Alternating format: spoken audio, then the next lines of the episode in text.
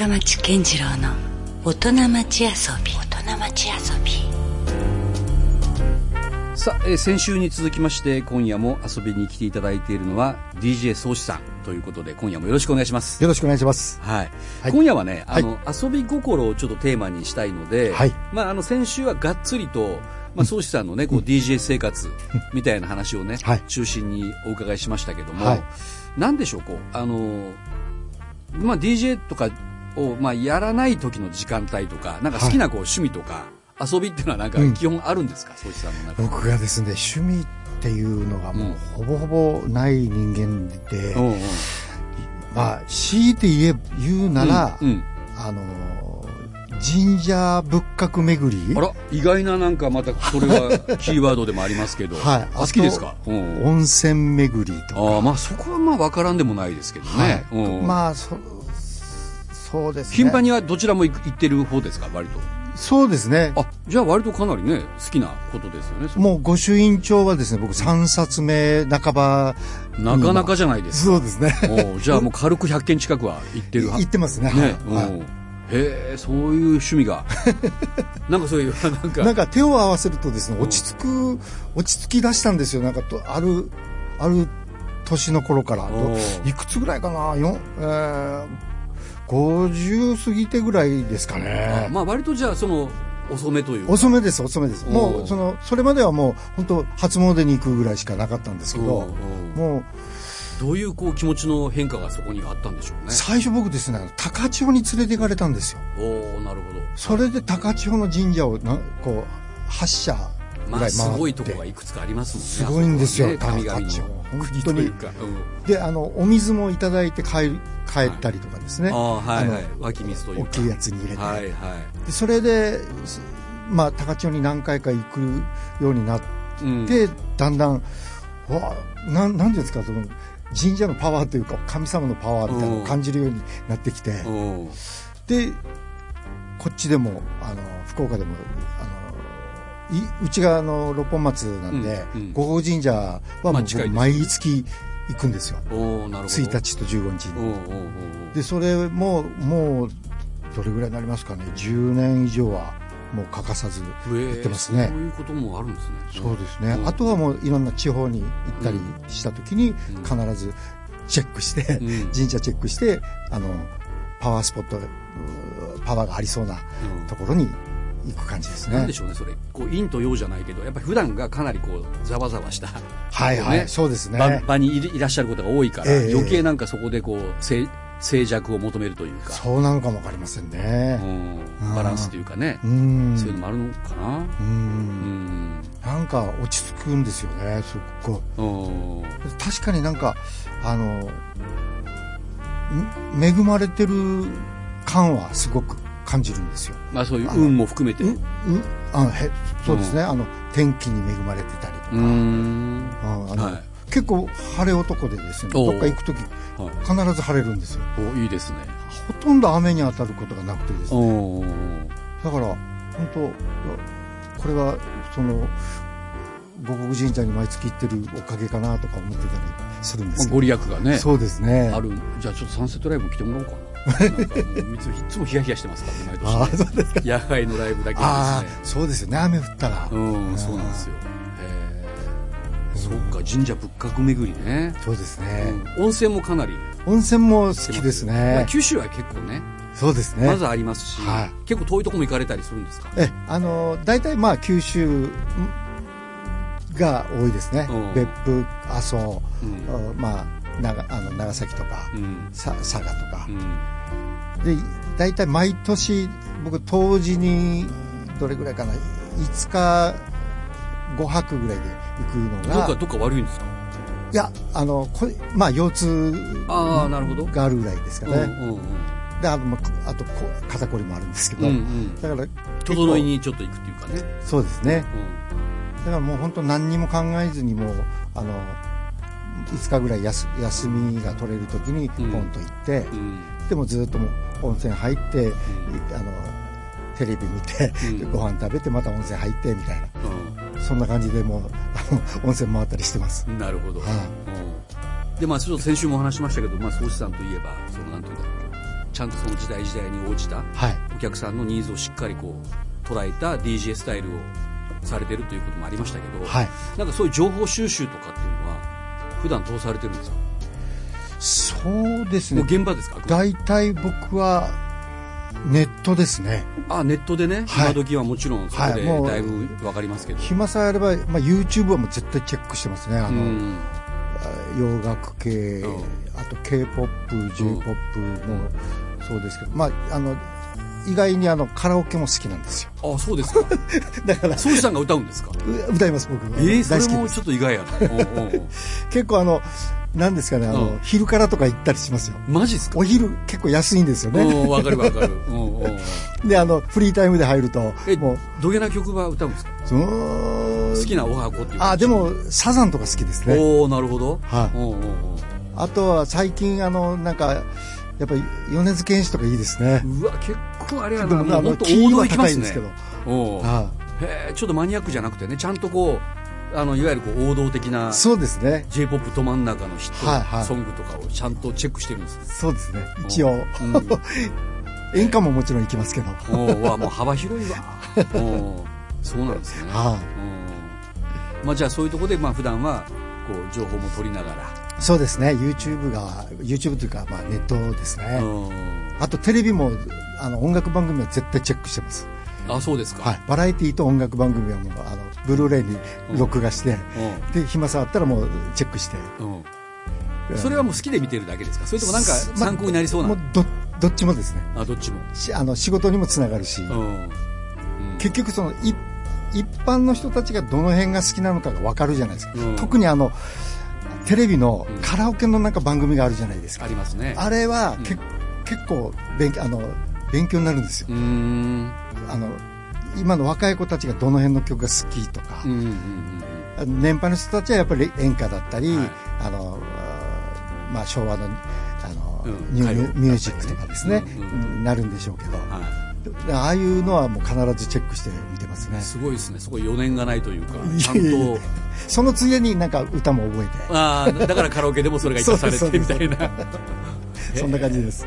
なんでしょうねその宗師さんがそのずっとこうそこを衰えずにはあのどっかのタイミングでやっぱりこうもう還暦も過ぎてくるとね、い。はいはもうなんか今のこう若い人たちのなんかギャップを感じるとか、い。う。そういうことをやっぱ感じる場面って結構あるかと思うんですけどなんか宗師さん若々しいのはやっぱそういう常に今のね情報うんをちゃんとこう自分の血肉化してる感じがあるのかな無理してる感じでもないですよあ、ね無理はしてないですね、全然。ね、うん、はい。なんかせないか関係こうしてる感じでもないそうですね。うんもうなんか本当、あの、楽しいからやってる感じですね。ううんん。なんかそういうふうにこう時代をずっと見てるから、うん。これからもちょっとわかるでしょじゃあこれから工芸になっていくんじゃないかとかちょっとこういう方向のね、うん。ものが流行り出すのかなとか、あ、すまあ、なんとなくはですね。うん。そういうこう現場ではどうですか？音楽的に。なんか今ちょっとこういう、うん。ほら一まちょっと前からはい。ずっとこう k p o p みたいな流れもあってソイさんもはいい。ち早くそれを。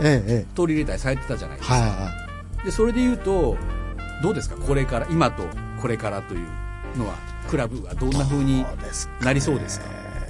まあ、さすがに今のこの、あの、最新の、うんあのところになってくるとちょっとあのあ分からなくなってる部分ももちろんあるんですよね。うん。いや僕漠然と思うのは、うん、あのまああの今の時代の例えば Z 世代とかアルファ世代とかって言われる人たちは、はい。あまりこうその、まあ、コロナっていうのもありましたけどそんなにこうみんながこうわっと集まってきて、うんうん。一緒にこう踊ったりとか騒いだりとかっていうようなええ人たちってそんなにいないですよ、そうですね。だからその辺がどうなクラブに対してはどんな風なねうん。影響を与えているのかっていうかどんな感じなのかな？いややっぱりもう本当コロナの時はもうみんなマスクして踊ってたし、うん僕らもマスクして DJ してたし、うん。うんあのましてやそのあいなんていうんですかね、うん。あのひ人が密集してること状況をがまずダメって言われてた作れなかったからですね、うんうんうん。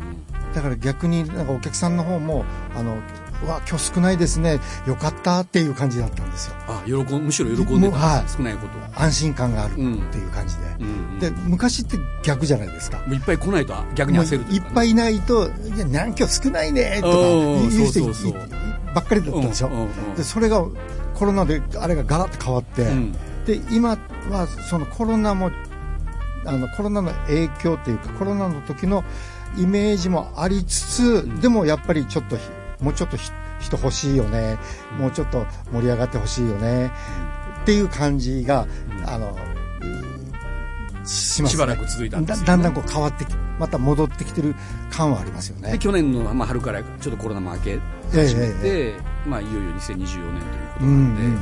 その辺がどのぐらいにねもう元の形に戻るのかそれともまたこう新しいフェーズに入っていくのかということですよね。そうですね。どうなんでしょうかね。ね。本当。うん。うん。まああのた楽しんで音楽好きな人たちは多いっていうのは印象としてはあるんですよね。だからその楽しむ形がそうですね。ちょっと変わってきてるなっていうかね、えよりこうパーソナルなというか、うん。うんうんあんまりこうある箱にみんなが集ってということではないような中で、でもなんかやっぱりこうあの生の対面でね、うん。うん盛り上がるあの熱っていうのもそうでね。やっぱりちょっと欲しいのは欲しいですしね。欲しいですよね。うん。うん。だから意外と宗師さんのまだ役割というか、はい。まだまだなんかありそうな、そうですね、まあ、僕もあのいつまで DJ できるかわかんないんですけど、うん。まあ、あのた立てる間は立ちたいなっていう、ねなんかもう限界まで行ってほしいなってね。前例がないじゃないですか。そうですね、でそうしたみたいにもうその40年以上 DJ やってるような人たちっていうのがね、うん。過去いなかったわけですよ、はいはね、だからそういうさんがもう常にそこの意味ではもうトップランナーみたいなところもあい、るのでうん。そこもなんかねうんやっぱそうさんがもう辞めたら多分みんなもあこれが多分年齢的に辞め時なのかなってなんかそういうふうにルールになってしまいそうなんで そうさんはちょっとやっぱりなんかそこはねそうですね、突っ走ってほしいなっていうか 勝手ななんか思いもありますけどね。えうん。えもうあの YouTube 見たりそのネットでチェックしたりするのが苦痛になってきた時はもう多分ダメであしょうね。確かにね。それがもうもう嫌嫌々なってきたら、なんかせああせないかんみたいな気持ちでやりだすうんうん。た時は、もう多分終わりが近いのかなっていう感じでしょうね。ただ今のところはない。ないんで、えあのまだ頑張らさせてもらいたいなと思って逆に言えばすごくだからその正直なねやっぱ宗師さんのスタイルなんで、うん、そこはもうずっとやっぱり僕らも見ていきたいなと思いますよ。ありがとうございます。さあ改めて、まあ、DJ 宗師さんにとってのはい。遊び心とは何でしょうか、そうですね難しいんですけど、ん。やっぱり僕の場合 DJ そのものがもう遊びご遊びというかあのやっぱり DJ ってあのプレイプレイって言うんですよね、うん。DJ プレイ、はい。だからそのうプレイすることの中にやっぱり遊び心ってうん。絶対入ってるんですよ、どそうでしょうね。うんうん。だからそのお先ほどのお話でもそうですけど、お客さんのあのう気持ちをこうゆ揺さぶるというか、うんうんあのわざと座らしたりはあの引っ張り出したりいうん。っていうあの、まあ、あの遊びうん。プレイをあのしてるしつもりなんですよね、うん。ず常に。うんうん。でその遊びの出し方がいろんな出し方はもちろんあるんですけど、うんうん。あのミックスで遊ん遊ぶ時も僕あの結構あのなんていうんですか、うん。こ言葉で遊んだりする時もあるし、うんうん。か歌詞で遊んだりする時もあるし、うん。あのそういうなんかこうプレイ DJ プレイがこう遊びにつながってるう部分が僕の場合は結構多いですね。なるほどね。はだからそれもだからお客さんを遊ばせ心に近い、いものそうですねたのあくまでもお客様を楽しませるための遊び心とうんいうか、うん。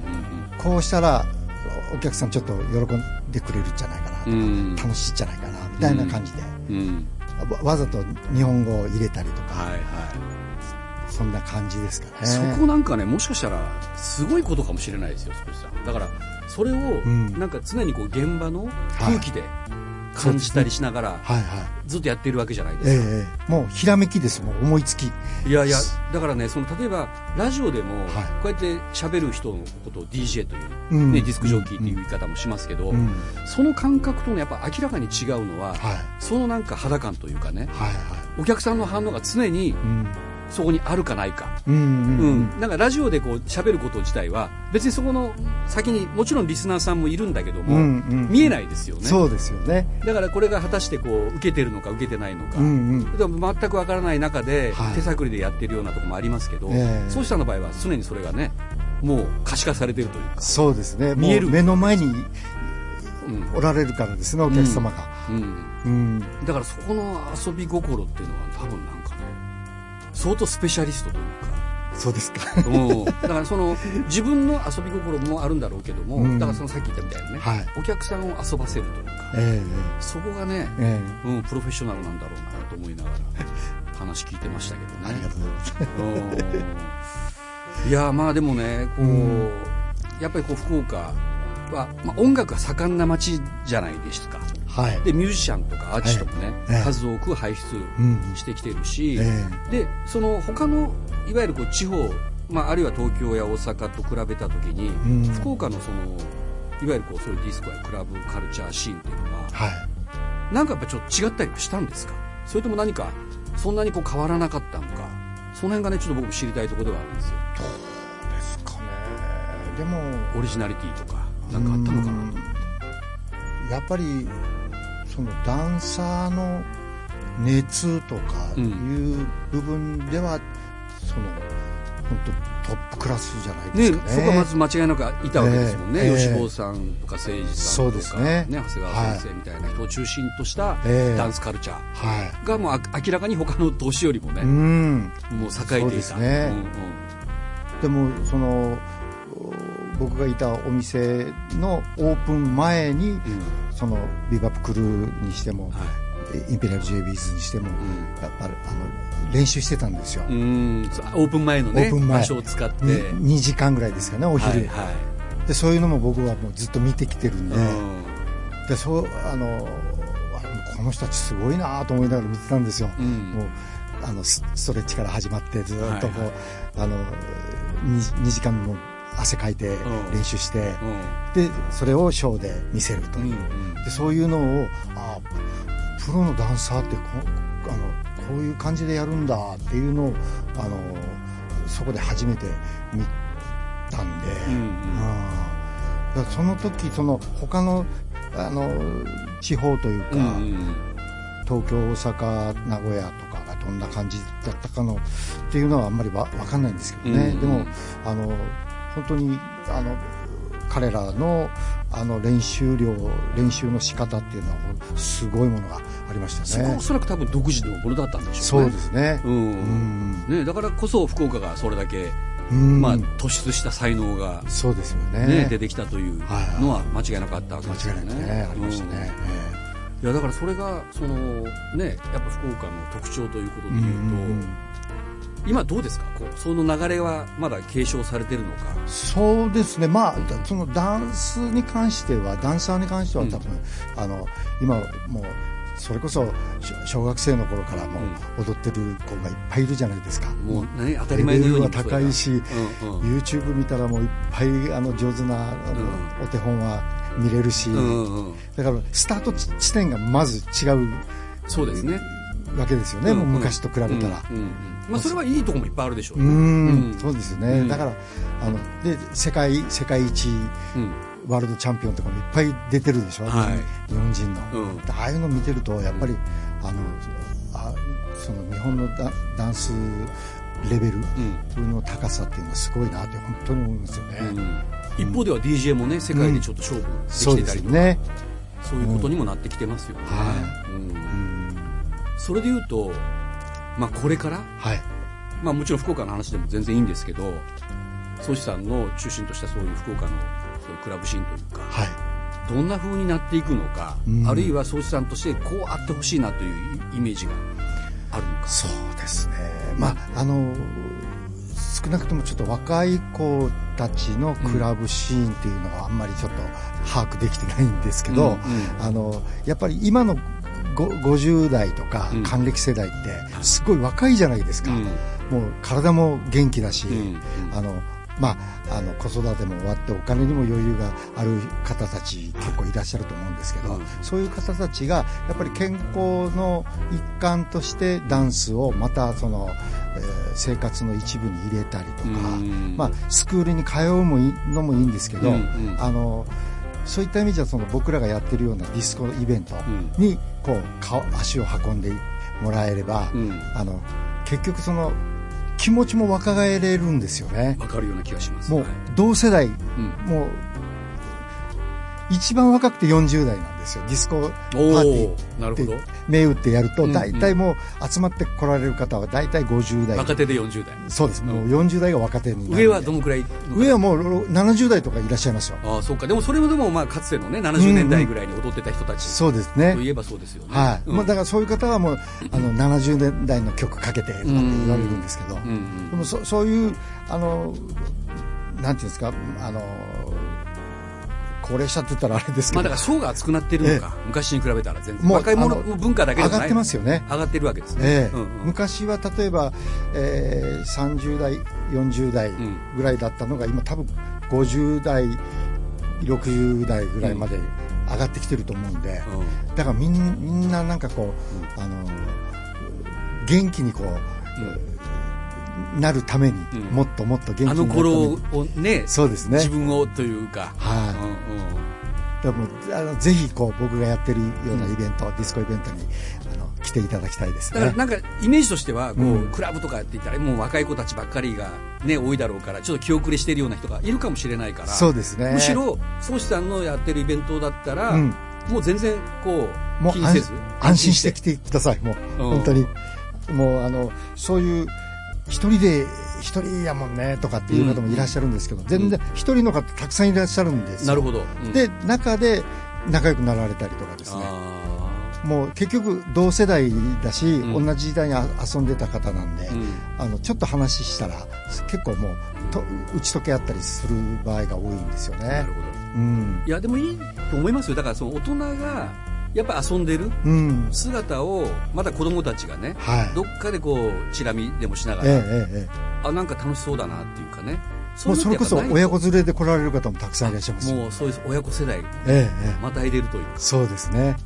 うん。うん。お母さんお父さんが好きだった音楽を子供たちもはいは普通に聴いてるから、いうん、全然それじゃ入りやすいわけうですよね、ん、そうですね、なるほど、やっぱ長くやってると面白いですねそういうね。そうそうですね。もうだから成熟していくというか。あのあの時学生だった人お客さんが、うん。子供ができましたって言って連れ店に来てくれたりとか、うんでだ抱っこしてくださいとかって、うんででそのまたあの何十年か後に今度その大きくなった子供連れてきたりとかですね、うんで一緒に踊ってたりする光景を見るともうすごいなんかこうあったかい気持ちになりますよね。ねいいですよねそうういうの。ん。いやなんかだからそういった意味じゃこれからもまだまだこうそういうのが続いていきそうなイメージもありますけど、うん。ちょっと最後に難しい質問になるかもしれないですけど、はい。